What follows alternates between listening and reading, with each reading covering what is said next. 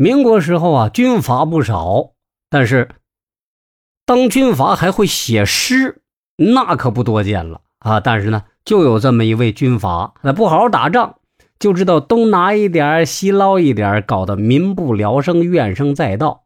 余下时间，哎，动不动就会写写诗啊，吟诗作赋。这个人是谁啊？就是民国的奇葩军阀张宗昌。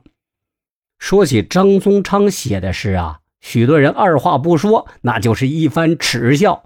因为看过他的诗的人啊，都会打心眼里觉得那根本就不是诗。尤其是张宗昌出诗集这件事儿，更是让许多人打心眼里看不起啊！你一个军阀，你出什么诗集，简直就丢人现眼。可是大家有所不知的是啊，这个张宗昌写诗的水平，要说跟一个人，他不差上下，跟谁啊？跟胡适啊！但是张宗昌却被人耻笑了整整半个世纪。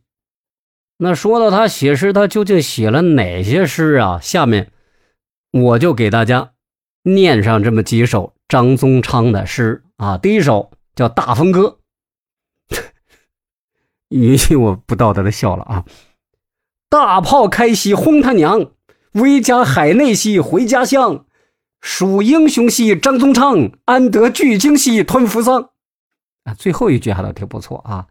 第二首叫《咏雪》，什么东西天上飞，东一堆来西一堆，莫非玉皇盖金殿，筛石灰呀筛石灰。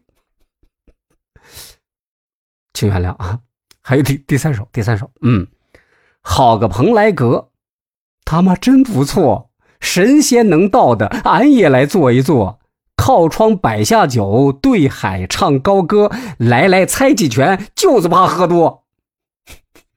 你你说好笑不好笑？我估计这会儿你别喝水，你喝水都喷了啊。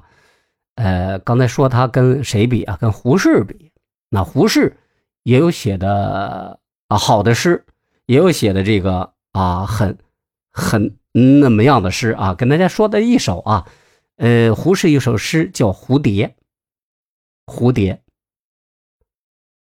两个黄蝴蝶，双双飞上天，不知为什么一个忽飞还，剩下那一个孤单怪可怜，也无心上天，天上。太孤单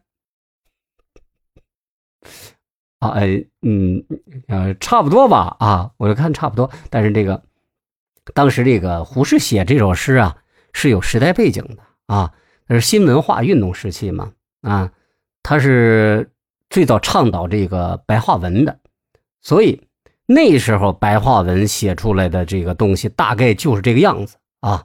那那也不能怪这个咱们这个大家啊。张宗昌呢，原本就是一俗人，根本不懂什么古文，所以他用自己的这个白话，呃，写出的诗也就那个水平了。胡适那是大文豪啊啊，民国的大师级人物。张宗昌一军阀，而且还是呢，嗯，不怎么起眼的这个军阀，因此张宗昌写诗就会被人耻笑，而胡适就会被人歌颂。可是当我们翻开书来，看看两位人物的时候，就不难发现，其实水平上并没差出多少来。甚至有网友还调侃说：“ 张宗昌写的好。”话说回来啊，客观的看，胡适的境界自然要高出许多。